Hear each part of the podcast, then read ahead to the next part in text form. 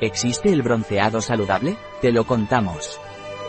Cuando nos exponemos al sol, nuestra piel sufre agresiones, pero tiene su propio mecanismo de defensa que implica producir más melanina. El bronceado saludable no existe aunque nos apliquemos un protector solar.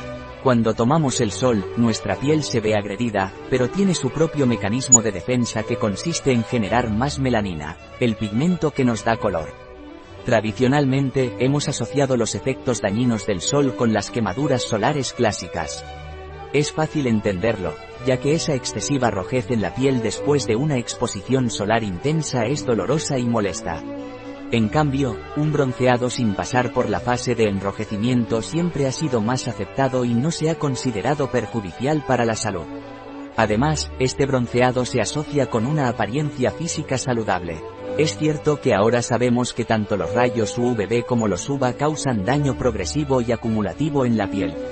Incluso pequeñas dosis repetidas de exposición solar, sin llegar a quemaduras intensas, pueden alterar el ADN de las células de la piel.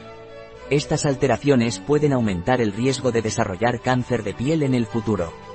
Aunque el bronceado saludable pueda parecer inofensivo a corto plazo, la acumulación de daño solar en pequeñas dosis puede tener consecuencias negativas a largo plazo para la salud de la piel.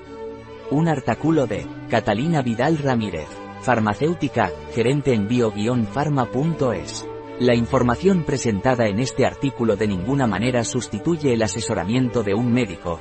Cualquier mención en este artículo de un producto, no representa el respaldo de ODS, Objetivos de Desarrollo Sostenible, a ese producto.